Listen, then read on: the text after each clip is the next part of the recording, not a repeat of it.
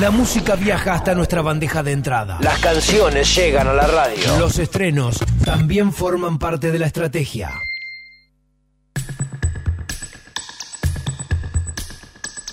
Es un estreno lo que vamos a escuchar, como siempre, en esta sección.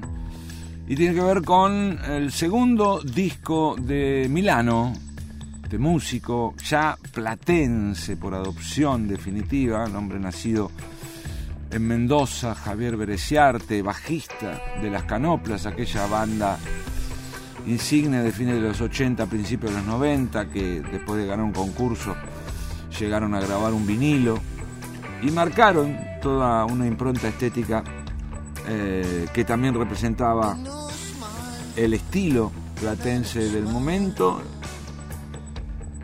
escribiendo o manteniendo una tradición eh, que llega hasta nuestros días en lo que es el rock de la ciudad de La Plata. Bueno, Milano eh, ha grabado un segundo disco, menos mal, ya hemos conocido algunas de sus canciones y va a estar tocando mañana en el Imaginario Cultural, el bar de Palermo en Buenos Aires, junto a Acapulco.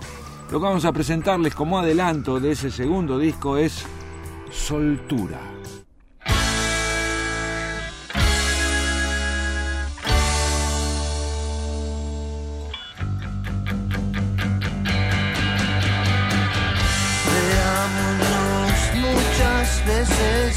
Quién sabe qué más da, quién tiene lo que apetece, lo tiene que disfrutar.